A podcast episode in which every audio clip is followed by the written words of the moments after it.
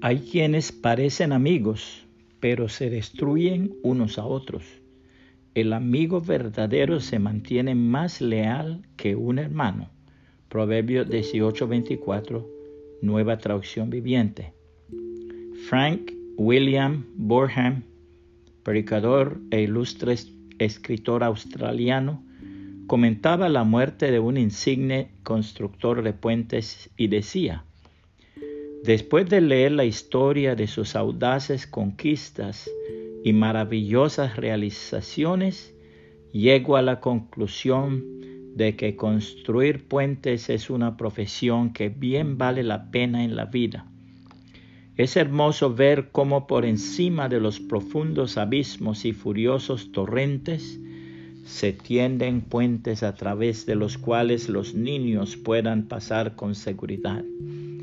Todos podemos construir puentes de amistad y buena voluntad a través de los cuales los hombres puedan salvar las diferencias que los separan.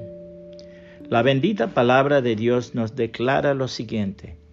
En primer lugar, te ruego que ores por todos los seres humanos. Pídele a Dios que los ayude.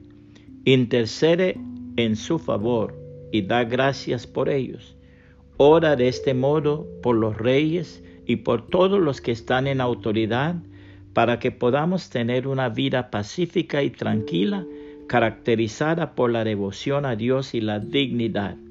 Esto es bueno y le agrada a Dios nuestro Salvador, quien quiere que todos se salven y lleguen a conocer la verdad.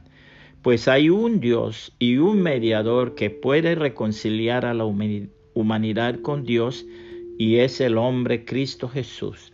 Él dio su vida para comprarles la libertad a todos. Este es el mensaje que Dios le dio al mundo justo en el momento preciso.